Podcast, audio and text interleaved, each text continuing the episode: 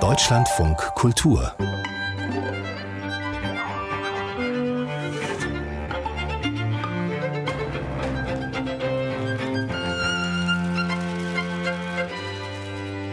Wie immer reden wir heute über vier literarische Werke. Allerdings haben wir uns entschieden, eine kleine Programmänderung vorzunehmen. Wir stellen eine Neuerscheinung zurück und sprechen stattdessen über die satanischen Verse von Salman Rushdie. Denn die fundamentalistisch verblendete Saat, die der Ayatollah Iran vor mittlerweile 33 Jahren gestreut hat, hat nicht nur dazu geführt, dass der Autor vor zwei Wochen beinahe ermordet worden wäre und das Attentat nur schwer verletzt überlebt hat. Sie hat auch dazu geführt, dass dieser Roman zwar zum berühmten, ja berüchtigten Titel geworden ist, aber dass kaum jemand dieses Buch wirklich gelesen hat. Und so viel will ich Ihnen jetzt schon verraten, das ist ein großes Versäumnis. Meine Mitstreiter heute sind der Journalist und Sprecher des neu gegründeten Penn Berlin, Dennis Yücel. Salman Rushdie, die satanischen Verse. Es gibt einen Schlüsselsatz in dem Buch, ähm, da wird die Frage aufgestellt, was ist das Gegenteil von Glauben? Unglauben heißt es da? Nein. Zu gewiss, zu klar, selber eine Form des Glaubens. Das Gegenteil des Glaubens ist der Zweifel. Darum geht es in diesem Buch und außerdem ist es verdammt komisch. Die Schriftstellerin Wea Kaiser. Eine berührende, packende, fesselnde und wahnsinnig toll erzählte Geschichte über das Heranwachsen einer Frau, über die schönen Seiten der Pubertät, aber auch über den Schrecken und über die furchtbaren Dinge, die passieren, wenn man versucht, dem Leben, in das man geboren wurde, zu entfliehen. Der Journalist Adam Subuschinski. Es ist eines dieser Bücher, das wirklich, wirklich zeigt, was Krieg mit den Menschen macht. Hier am Beispiel der Nachkriegszeiten des Zweiten Weltkriegs, aber es ist von universalem Schrecken und ähm, sehr anrührend zugleich. Und ich habe Doppelleben von Alain-Claude Sulzer dabei. Erzählt wird von den französischen Schriftstellerbrüdern Jules und Edmond de Goncourt, von ihrer Dienstmagd Rose. Es geht um Bruderliebe und Liebeswahn und darum, wie zwei Künstler, die sich einbilden, alles wahrzunehmen, das Allernaheliegendste übersehen. Und hier sind wir. Herzlich willkommen zum literarischen Quartett, auch hier im Berliner Ensemble.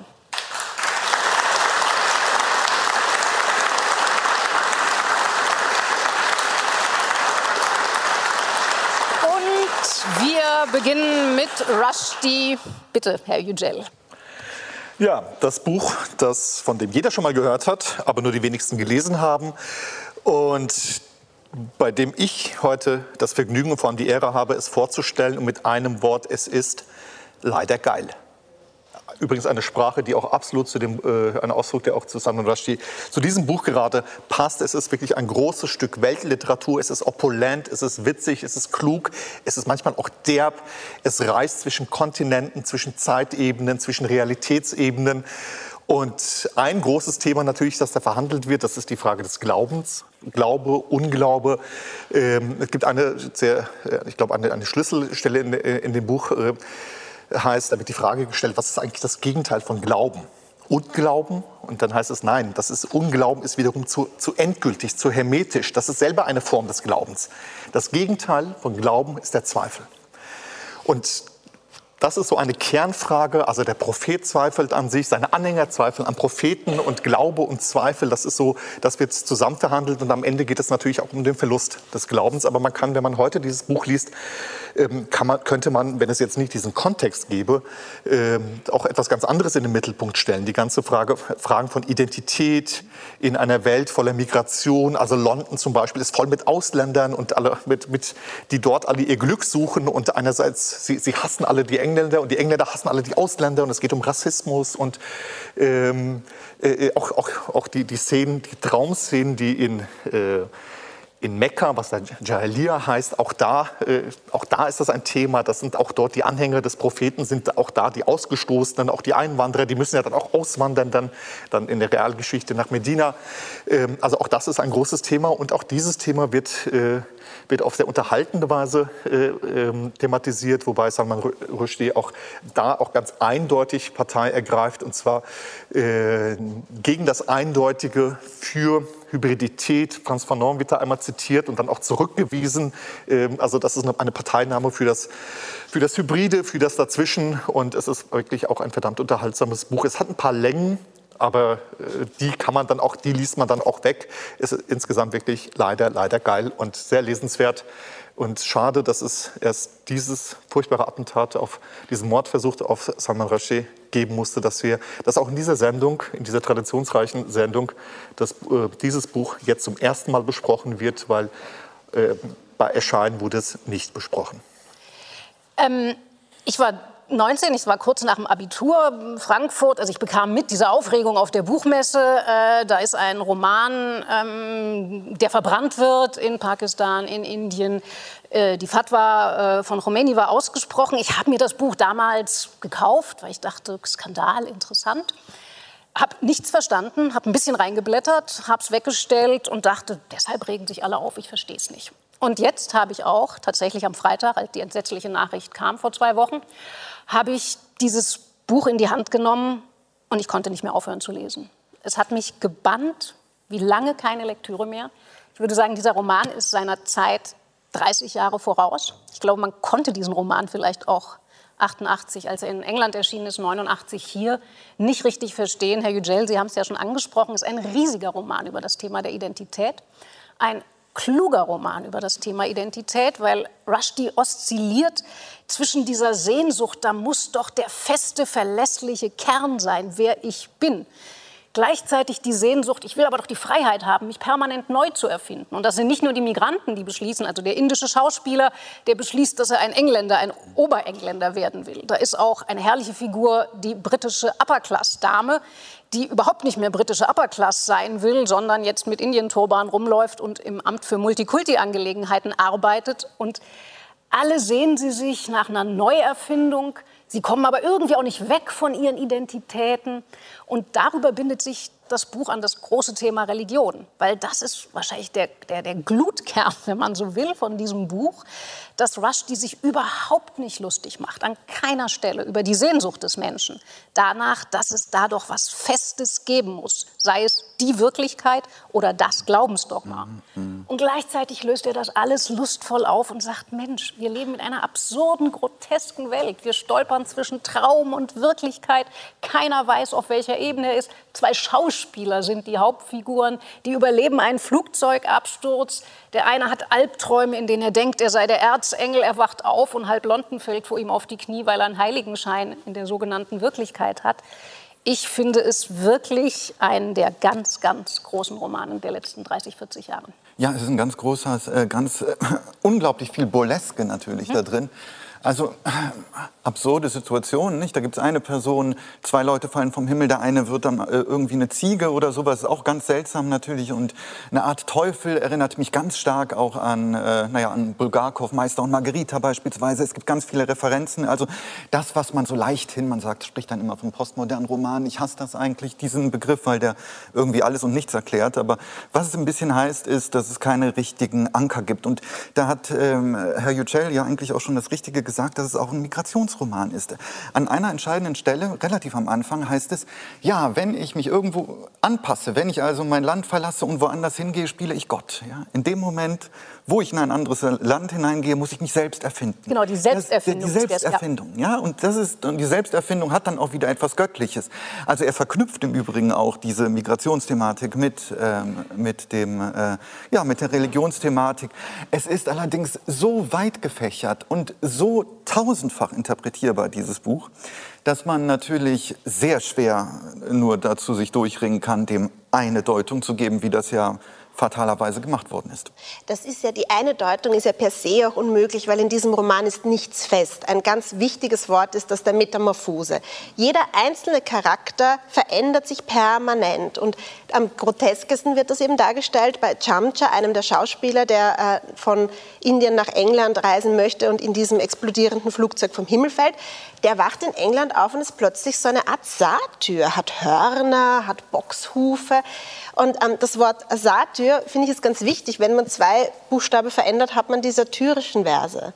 Und da haben Sie dann schon einen ganz großen Schlüssel, wie man diesem Buch sich nähern kann. Ich äh, teile Herrn Yücels wunderbare Beobachtung, das ist leider geil.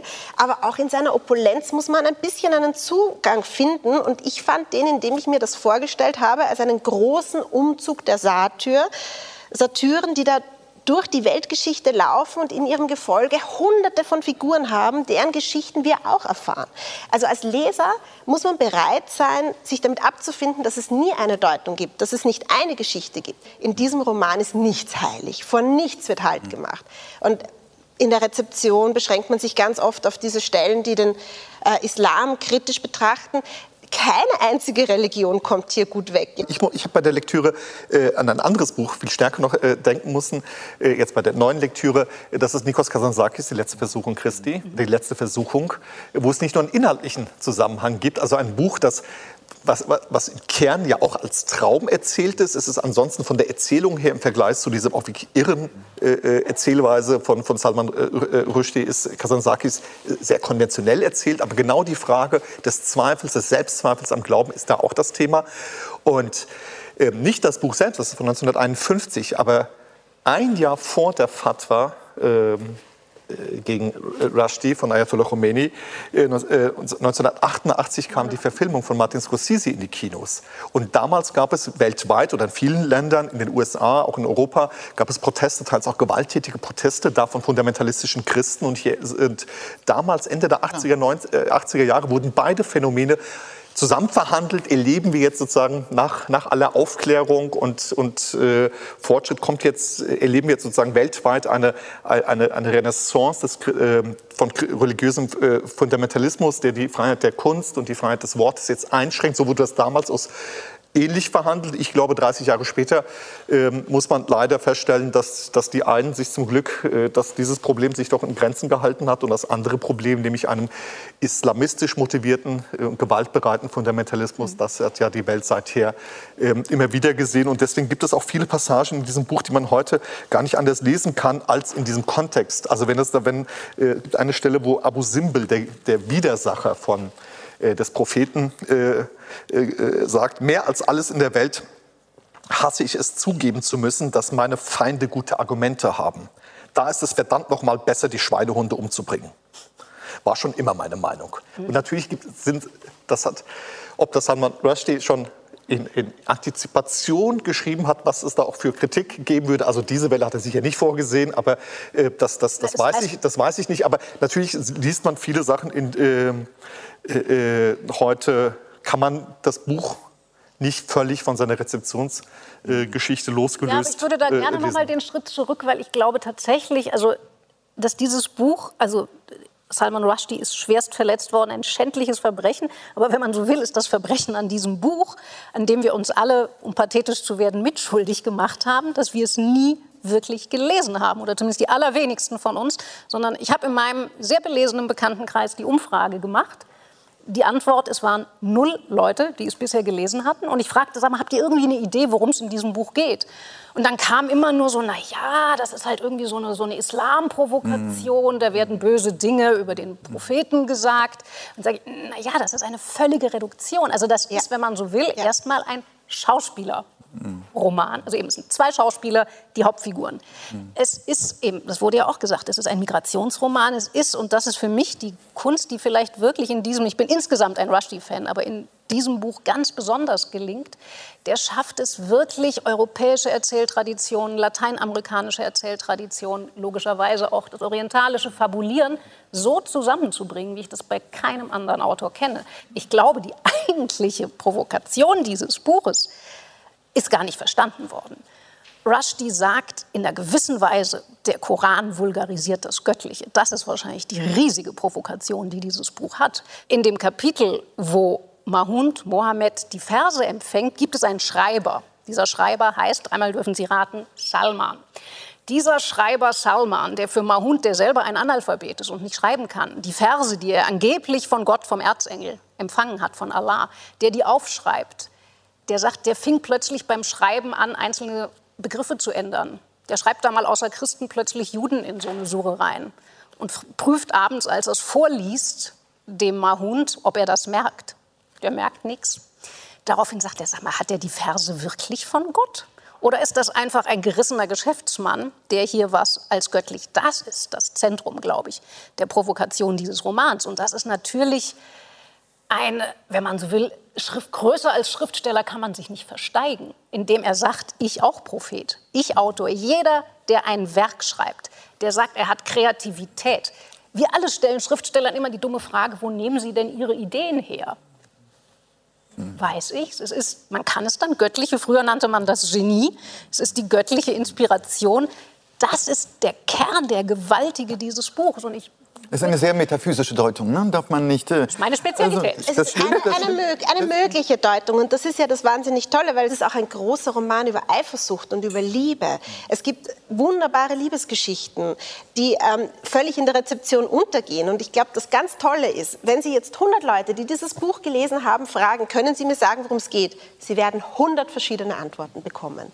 Denn es ist ein Roman, in dem sich für jeden etwas findet. Zum Beispiel meine absolute Lieblingsgeschichte war die von äh, Jumpy und Pamela, ja, die Ex-Frau des äh, einen äh, von den Schauspielern, die sich in seiner Abwesenheit, weil sie hofft, dass er tot ist, in seinen College-Freund verliebt. Und dann ist dieser Schauspieler aber nicht tot und Jumpy, sein Freund, er hat dann so ein schlechtes Gewissen, dass er sich nicht mehr ins Haus traut. Und dann muss dieser für tot geglaubte Schauspieler seinen Rivalen, der jetzt mit seiner Frau schläft, von der Straße wieder reinholen. Das ist so tragikomisch, das ist so wunderschön. Das ist eine Geschichte, die wird mich mein Leben lang verfolgen. Und auch so etwas kann man drinnen lesen. Und man darf es eben nicht reduzieren auf das, was in der Rezeption so groß daraus gemacht wird. Und vor allem, es ist einfach ein Roman über Identität. Wer sind wir?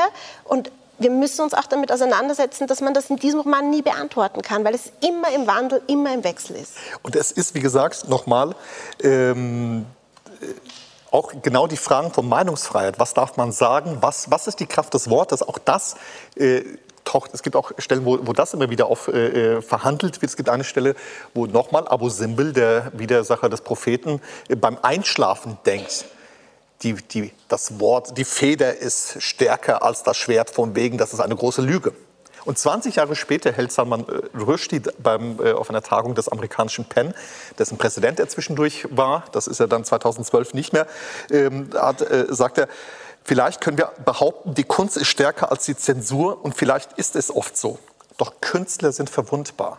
Mhm. Und ich glaube, das ist etwas, was, ähm, was, was mich stört, auch in den letzten Tagen gestört hat, wenn so bei Kommentaren wie der mutige Schriftsteller, das, das hat so eine, so eine Heroisierung, spielt damit, die, glaube ich, fehl am Platz ist. Und zugleich ist das auch eine Form von sicher unbeabsichtigter, aber da spielt auch eine Ignoranz auch mit. Es geht nicht darum, besonders mutig zu sein. Salman Rushdie äh, wusste oder weiß um seine eigene Verwundbarkeit. Und deswegen ist nicht der Punkt, ob man besonders mutig ist, sondern es geht darum, und dafür gehört ihm tatsächlich Bewunderung, nicht, dass er so mutig ist, sondern dass er sich nicht von Angst und nicht von seiner Verwundbarkeit hat leiten lassen. Und ich hoffe sehr, ich glaube, das kann ich in unter allen Namen sagen, dass er äh, diese dieses, die Verletzung so schnell wie möglich äh, übersteht, dass er bald genäst und die Spuren, genesen wird und die Spuren, die dieses Attentat sicherlich, vielleicht körperlich, sicherlich auch äh, sicher seelisch hinterlassen wird, dass er das auch so gut es eben geht, überwindet. Genau, dem können wir uns oder ich mich nur anschließen.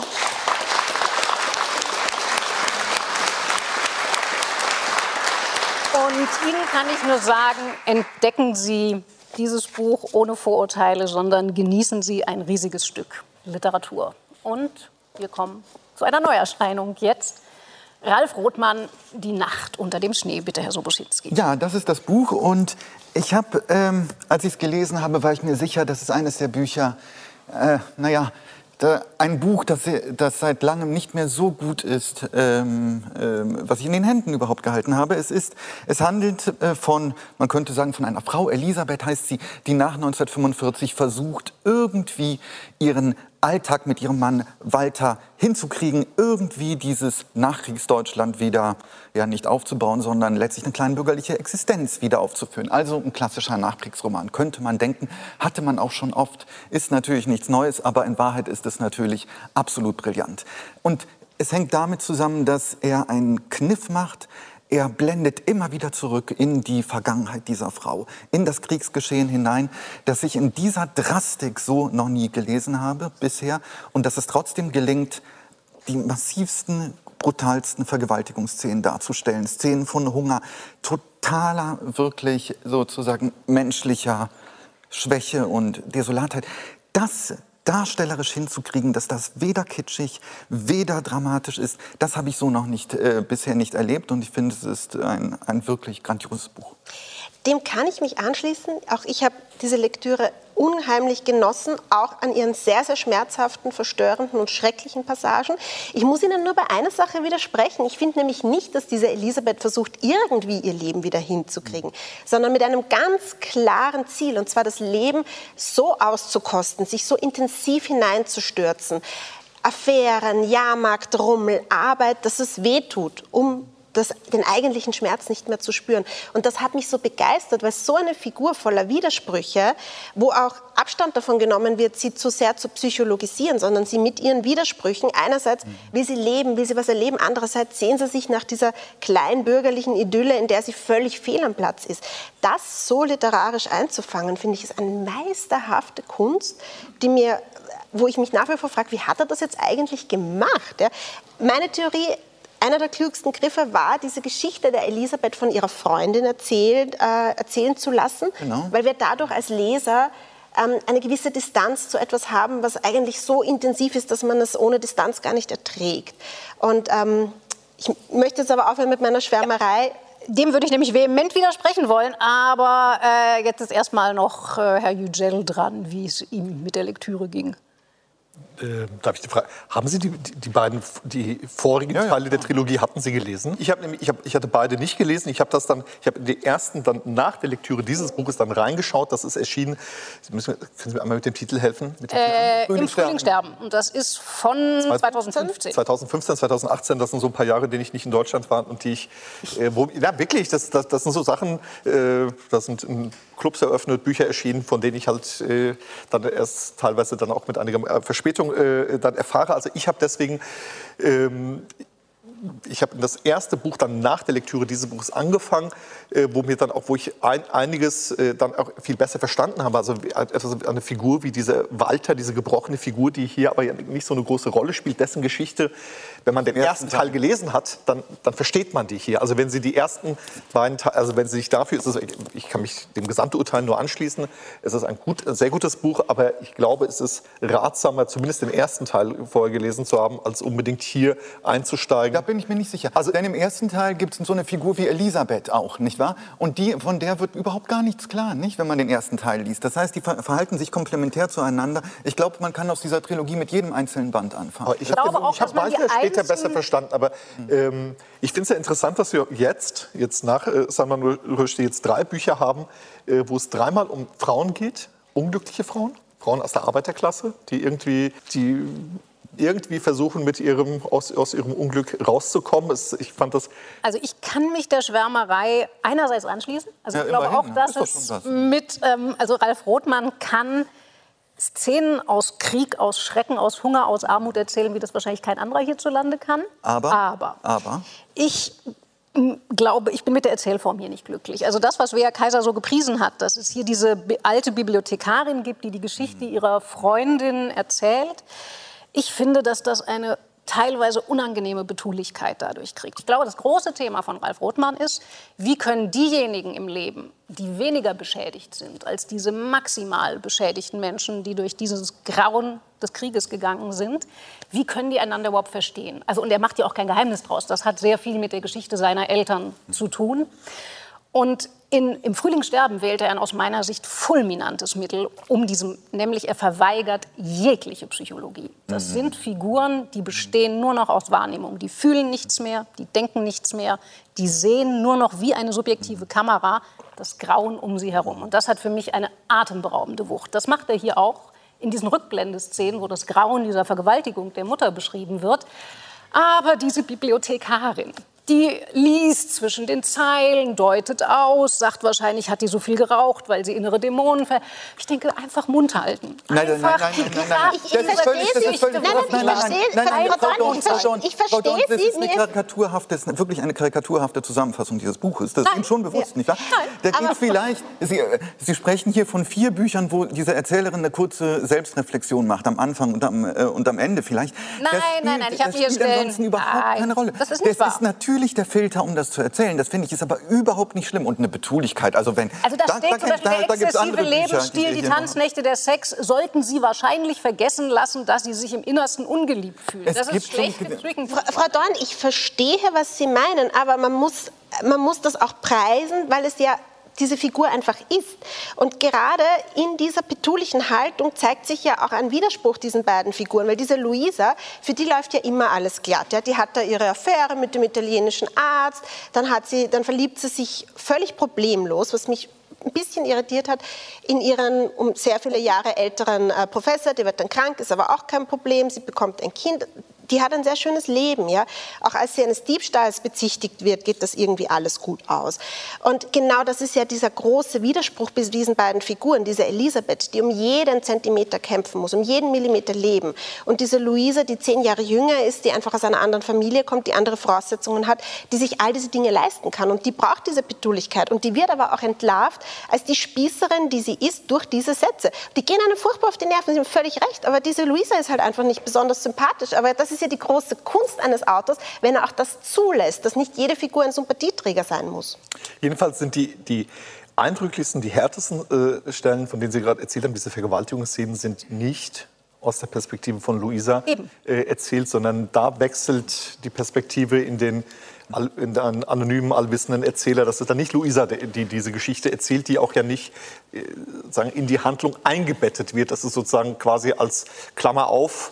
Hallo Leser, das ist der Hintergrund, Klammer zu, und dann geht das wieder mit Luisa weiter.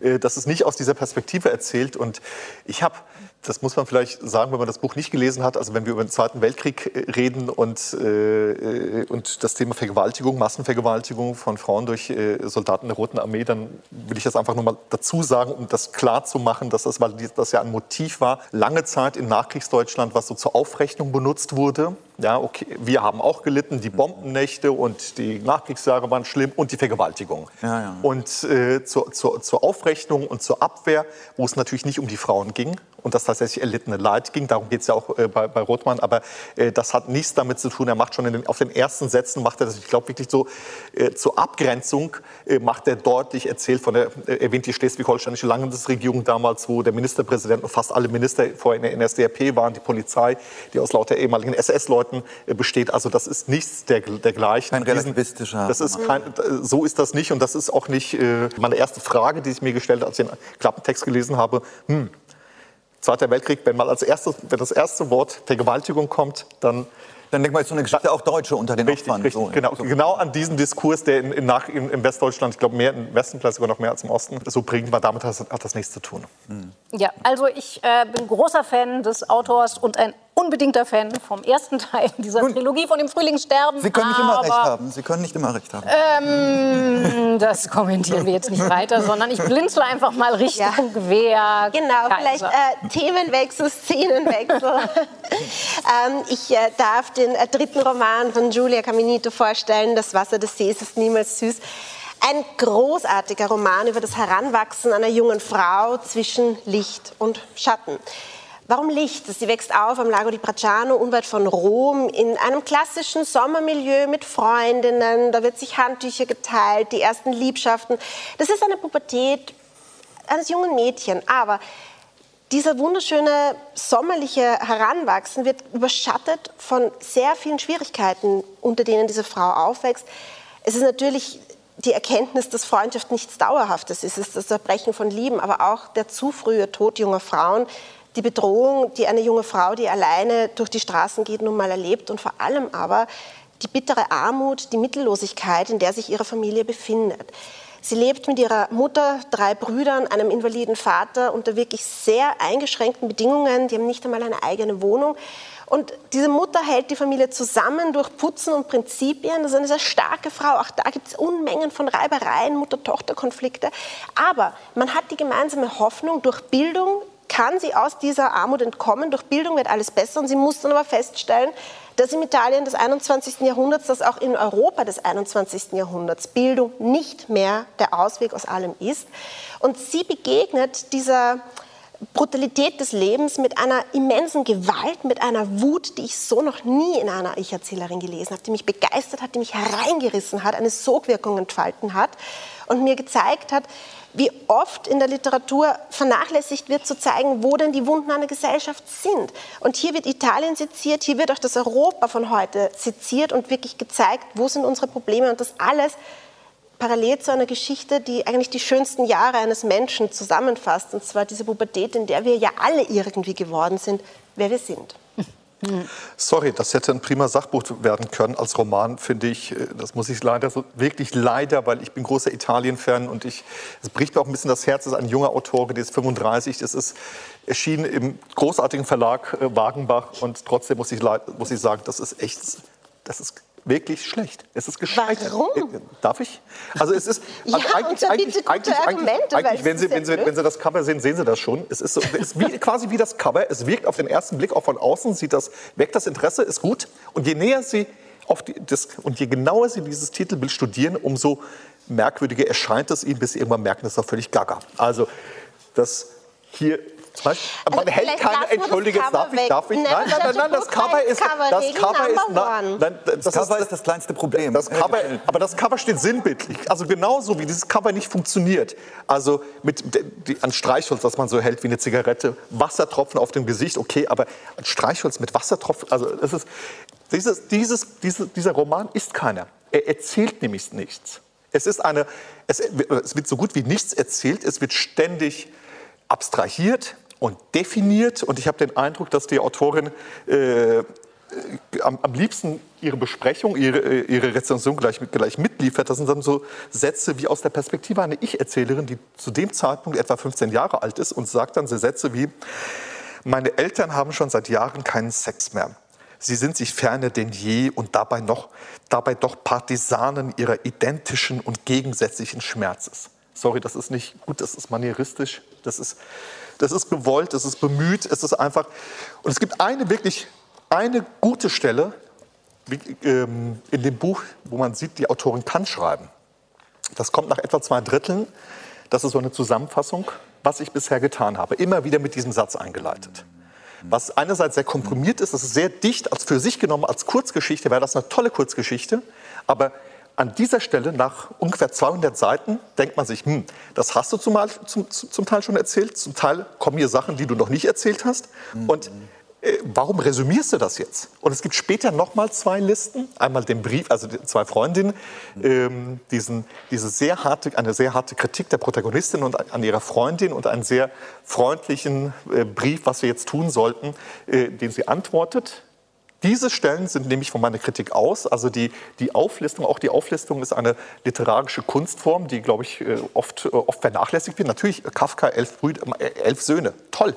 Genau so, zack, zack, zack. Sachen aufgelistet. Okay, das kann sie, aber der Rest dieses Romans ist leider hören, gescheitert. Als Roman gescheitert, wäre ein tolles Sachbuch es, es, hat mir nicht gefallen, was soll ich machen? Es, äh, es tut oh. mir leid, es hat mir nicht gefallen. Es hängt ein bisschen damit zusammen, dass ich auch ähm, als Sachbuch es nicht gerne lesen würde. Sie haben gesagt, es wäre ein gutes das Sachbuch. Ja immer schlimmer. Ich glaube, es wäre kein gutes Sachbuch.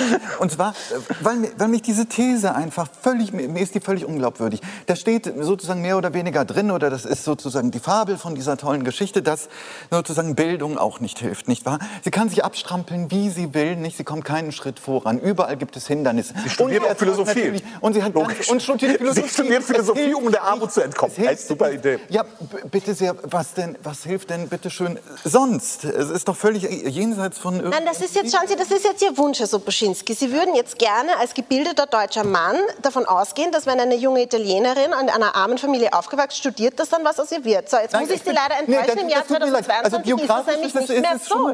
Denn wir leben in einem Europa, in dem nun mal leider es beginnt, dass die Familie wieder das Schicksal bestimmt.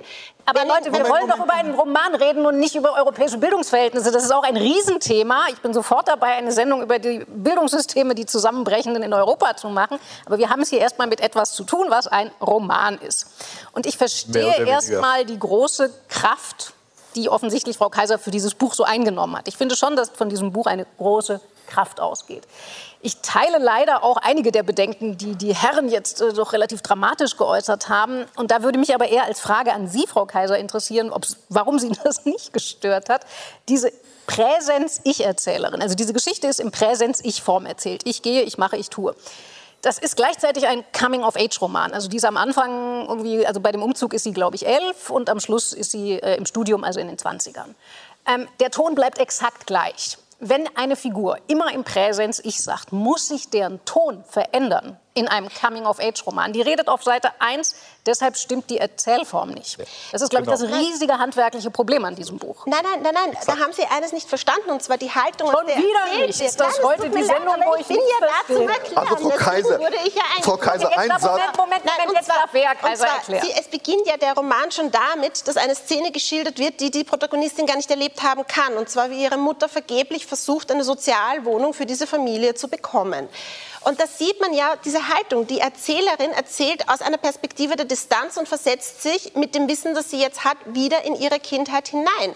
Und es ist schon, und in einer Sache haben Sie recht, es ist ein gewisser Sachbuchanspruch dabei. Die Autorin sagt auch im Nachwort, dass diese Geschichte zusammengesetzt ist aus Erfahrungen, aus Personen, die sie selber kennt da ist ein ganz klarer Anspruch, ein Jetzt, eine Gegenwart zu beschreiben. Und aus dieser Gegenwart wird diese Kindheit geschildert. Und das darf man jetzt nicht mit so, ach, ein Ich muss sich verändern, Anforderungen aus der Schreibhandwerkslehre beurteilen, sondern man muss sehen, was da passiert. Da passiert ein ständiges Hineinzoomen und Hinauszoomen, eine sich hineinversetzen und wieder aus der Distanz herausnehmen. Und genau das finde ich so mutig und so großartig. Und ja, das ist jetzt vielleicht nicht der klassische Coming-of-Age-Roman, den wir schon so oft gelesen haben. Ja, Gott sei Dank. Gott sei Dank für Sätze wie die neue Schule stößt mich sofort ab, wie Tomatensoße, deren Verfallsdatum abgelaufen ist wie Tomatensauce, deren Verfallsdatum noch nicht abgelaufen ist, zieht an oder Paprikasauce, deren Verfallsdatum abgelaufen ist. Das ist Quatsch. Das ist, und vor allem wirklich, wie Thea Dorn gerade so schön sagte, weil es in einem ineinander übergeht. Dieses sachlicher formuliert, dieses reflexive Erzählen, Reflexion auch über Klassenverhältnisse, die werden ja nicht erzählt. Das ist ja, das kann man ja machen, aber sie werden definiert. Es, wird, es ist viel zu soziologisch, es ist viel zu verkopft. Und im nächsten Satz ist es dann plötzlich dann tatsächlich die Zwölfjährige, die dann sagt, äh, mit weit aufgerissenen Augen schaue ich was an. Und vorher wird über, äh, werden, werden, äh, wird, wird soziologisch, ähm, äh, philosophisch, ich habe die Stelle, kann die Stelle auch noch mal raussuchen, aber ist egal, spielt keine Rolle.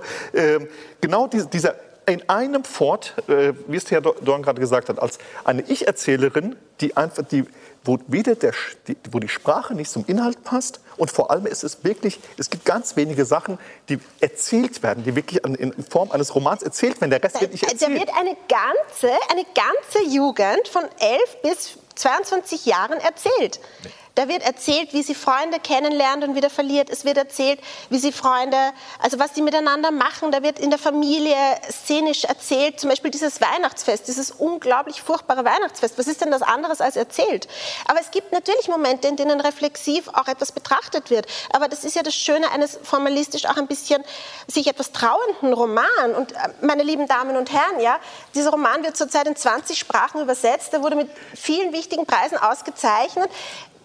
Ich, ja, glaube, ich habe noch nie das, ich habe noch, Chance, ich habe noch nie das Kolosseum, ich habe noch nie das Kolosseum besucht, die Sixtinische Kapelle, den Vatikan. Sagt eine Zwölfjährige, die in einem Vorort von Rom lebt. Ja, und, und allein genau dieser das Satz, ist nein, Italien im Jahr das ist halt Quatsch. Nein, das ist sorry, die Ignoranz das von einer gewichten nein, Schicht an Italienern, das ist, die es nicht das schreibt schafft, jemand, aus den nein, das, nein, in die Stadt hineinzukommen. Und das ist die Entschuldige mal, wenn, nein, das ist Doch. Quatsch, weil jemand, eine Zwölfjährige, die im Vorort lebt, beschreibt ihren Vorort und sagt nicht, wo sie nicht war. Das ja, weiß sie nicht mal. Die Erzählerin, die, die Autorin, die das schreibt, die Zwölfjährige. Wir haben jetzt hier nein, nicht einen Stream of Consciousness einer Zwölfjährigen. Lehrerin. Okay, Und da wir jetzt seit es 30 zielt genau darauf ab, dass die, Sekunden dass die, dass die, dass, dass, man, dass Bürger, ähm, dass, dass, dass ähm, Lehrerinnen am liebsten sagen, oh Gott, die Ärmste die hat noch nie die Sextinische Kapelle gesehen. Das schreibt jemand, die diese Klassenverhältnisse schon hinter sich gelassen hat Nein, und genau ist, das darauf ist, das appelliert. ist deswegen ist es so wohlfeil und deswegen für wird es Menschen, die bestimmt in glauben, man kann mit Bildung werden. überall hinkommen. Okay, ja? also wir halten fest, Wea Kaiser ist überzeugt, dass wir in diesem Roman auch wichtige Dinge über das komplette Versagen des europäischen Bildungssystems mit Schwerpunkt Italien erleben. Sozialstaat Italien, Und einen noch. starken Coming-of-Age-Roman, der einen mitreißt. Diese drei Herrschaften hatten mit dem Buch eher Probleme, aber deshalb hat jeder von ihnen einen eigenen Kopf, eigene Augen und eigene Urteilskraft, um zu überlegen, wie er oder sie das sieht. Jetzt schauen wir mal, ob es genauso munter weitergeht. Ähm, Alain Claude Sulzer Doppelleben. Und dieser Titel Doppelleben ist gleich in mehrfachen Hinsichten ernst zu nehmen, würde ich sagen. Also zum einen sind, die zwei, sind zwei der Protagonisten die Brüder Edmond und Jules de Goncourt, das berühmte französische Schriftsteller-Brüderpaar. Der Prix Goncourt ist nach ihnen benannt oder die Stiftung, die sie ins Leben gerufen haben, äh, vergibt diesen Preis. Auf der anderen Seite gibt es das Dienstmädchen Roge, und ähm, diese Rose ist von einem Liebeswahn zu einem ziemlichen Nichtsnutz gefangen. Sie wird von dem schwanger, muss das irgendwie verheimlichen. Noch nicht mal die Brüder Goncourt, die doch angeblich als Schriftsteller alles sehen, kriegen mit, dass diese Frau schwanger ist und heimlich ein Kind zur Welt gebracht hat. Sie wird sogar zur Diebin dann, weil sie diesen Alexandre, diesen Nichtsnutz, der Handschuhmacher werden will, äh, finanziert. Ich glaube, das ist ein riesiges, kluges Buch über Verdrängung. Ähm, es ist ein Buch, also diese Goncourts, eben, ich habe es gesagt, kriegen nichts mit. Sie sind aber auch mit einer anderen Verdrängung beschäftigt, nämlich mit der Verdrängung, dass der jüngere der beiden Brüder krank ist, Syphilis hat. Also sie verdrängen erst die Krankheit, dann verdrängen sie, dass diese Krankheit die hässliche, fürchterliche Krankheit Syphilis ist. Und es ist ein also es ist komplette Gegenprogramm zu so einem Roman wie dem von Rushdie. Also Rushdie ist riesiges Orchester, da noch ein Gong und da die Orgel und da das Sopransaxophon rein und da noch eine Tirilade. Das ist feinste, stille Kammermusik aus meiner Sicht. Das ist ein ganz stilles, leises Buch. Das ist überhaupt nicht spektakulär. Es geht um Krankheit, um Tod, um Liebe. Ähm, also mich hat dieses Buch in diesem ganzen Getöse unserer lauten Zeit, war dieses Buch für mich eine ja wirklich sowas wie eine Oase der Ruhe und der Konzentration und der Feinheit und äh, ja, deshalb, also es ist ein leises Buch, was ich laut versuche zu empfehlen. Ja, Sie haben äh, wie immer recht. Ähm, Wir machen übrigens noch ein Buch. Es wird besser mit der Sendung heute. Wir hängen noch was dran. Da haben wir immer recht, Frau Dorn. Ähm, ich würde Ihnen zustimmen. Äh, ist ein äh, ziemlich tolles Buch, ist auch äh, gut geschrieben. Ein bisschen vielleicht hier und da ein ganz kleines bisschen manieriert, altväterlich oder so, macht aber nichts. Ist ja auch eine Imitation des 19. Jahrhunderts, die hier betrieben wird. Man darf auch nicht vergessen, also es geht um diese zwei Schriftsteller, die völlig äh, sozusagen aut ja, autistisch könnte man sagen, äh, von der, von der, von der Gesellschaft abseits fast schon leben, äh, gegen, gegen natürlich das Klischee, die waren eigentlich Gesellschaftsleute. Ne? Es sind nur sozusagen die zehn Jahre, wo sie, wo sie so etwas abgeschiedener sind und kriegen nichts mit, was ähm, sozusagen vor ihrer Nase passiert, nämlich dass sozusagen deren äh, Markt, Hausangestellte, wie auch immer, voll, vollständig durchdreht und äh, letztlich, ähm, äh, naja, Alkoholkarriere macht und weiß der Teufel was und klaut und äh, alles Mögliche. Und das ist deswegen so interessant, weil danach schreiben die auch noch ein Buch über sie, nicht wahr? Mhm. Die schreiben ein Buch über sie ähm, mit dem Namen, jetzt muss ich mal, äh, Germany Lasserteux, Lasserteux, genau. genau. Das ist, das ist hier völlig unbekannt in Frankreich, äh, große Sache. Ähm, und ähm, das ist natürlich ähm, erst einmal schon eine Frechheit, nicht wahr? Dass ausgerechnet diejenigen, die doch so Naturalisten sind, das heißt, die, die kennen die sozioökonomischen Umstände jeder einzelnen Person und auch sozusagen auch Abstammung und weiß der Teufel was, was man damals im 19. Jahrhundert gedacht hat. Und das, was vor ihrer Nase passiert, das kapieren die nicht. Das ist so ein bisschen das Kritische daran, aber ist natürlich ein umwerfend äh, ein umwerfend schöner Roman auch, ne? der Leid des Todes beispielsweise vo vollständig durchexerziert, auch wie Jules stirbt alleine auf ganz vielen Seiten, nicht an seiner Syphilis-Erkrankung. Ne? Das ist fast schon tragikomisch, ist auch komisch, nicht? wie er immer stärker sozusagen seine, seine Sprache verliert, nicht gerade als Schriftsteller nicht gut, ne? keine gute Sache. Ja, äh, was soll ich machen? Frau Kaiser. Ja, ähm, ich würde Ihnen ja jetzt gerne einfach aus Prinzip widersprechen, aber auch ich, auch ich äh, konnte äh, mich wirklich sehr gut unterhalten äh, mit diesem Ausleuchten des literarischen Elfenbeinturms. Ja. Zwei sitzen abgeschottet vom Rest der Welt in ihren schönen Kämmerchen, die uns für meinen Geschmack ein bisschen zu detailliert beschrieben werden, aber ähm, das sei dahingestellt und versuchen alles Erzählenswerte aufzuschreiben und das, was aber wirklich an Drama rund um sie herum passiert, also im wahrsten Sinne von Drama als etwas, das passiert, das sehen sie nicht, das muss ihnen erst im Nachhinein erzählt werden und dann schreiben sie wieder was drüber. Das ist, finde ich, ein sehr gewitztes Spiel. Ähm, was mir aber ein bisschen gefehlt hat, ist, uns wird immer wieder erzählt, dass diese beiden Brüder so tolle Freundschaften und Bekanntschaften pflegen und all das äh, aufschreiben. Das kann man natürlich in den Tagebüchern nachlesen, aber ich hätte mir mehr von dieser Welt auch in diesem Roman gewünscht. Es gibt ein paar Szenen, wo das passiert und das sind für mich die stärksten. Wenn Sie zum Beispiel bei der Prinzessin sitzen mhm. und äh, da kackst der Hund mitten auf den Teppich und der eine Bruder, der sich durch seine Syphilis schon nicht mehr wirklich kontrollieren kann, sagt dann am Tisch der Prinzessin, da stinkt's aber. Ja. Ähm, und dann die Prinzessin sagt dann, ja, mir entfuhr ein Wind um Hunde in Schutz zu nehmen. Ja. Und ähm, diese Anekdoten aus dem Schatz äh, rund um diese Brüder Goku, von denen hätte ich mir wirklich mehr gewünscht. Und ich hätte dazu gerne verzichtet auf diese seitenlangen Beschreibungen von Krankheit, von Jules, wie er oh, trainiert. Oh.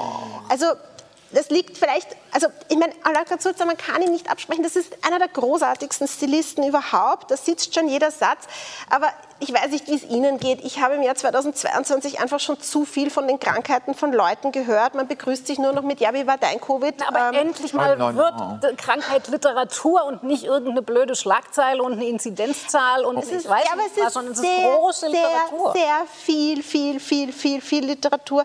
Während an den Stellen, wo halt wirklich erzählt wird, wie diese Anekdoten, mhm. wie ihr Leben oder auch Flaubert, der sie immer meine kleinen Hündchen nennt. Ja, das ist ja auch eine großartige Figur.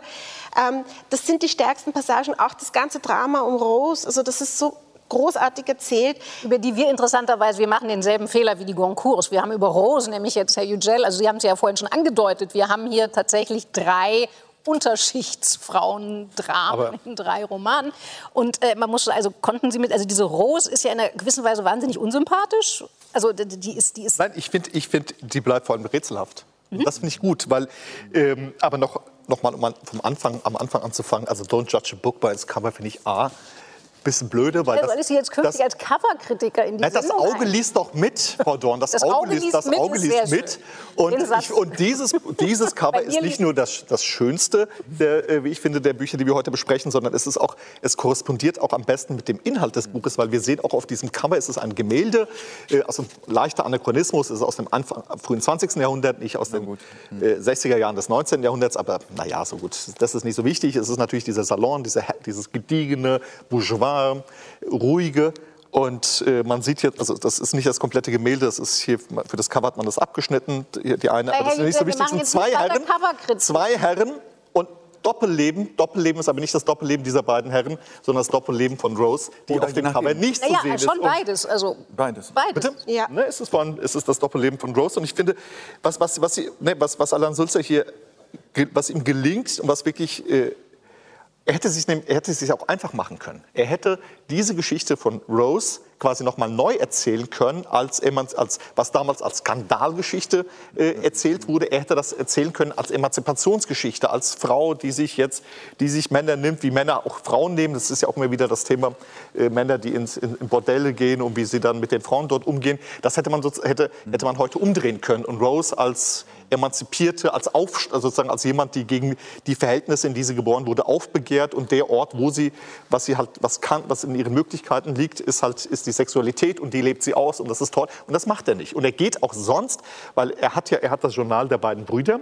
Er hat das Buch, das sie über sie geschrieben haben, aber mehr weiß er über Rose nicht. Und deswegen wird auch diese, diese es ist ja eigentlich in ihrem Leben auch nur eine Phase, wo sie wo, sie sich, wo sie auf der Straße äh, jeden, äh, sich ständig Männer mit, äh, abschleppt, die, die, die, die, sie kurz erlebt.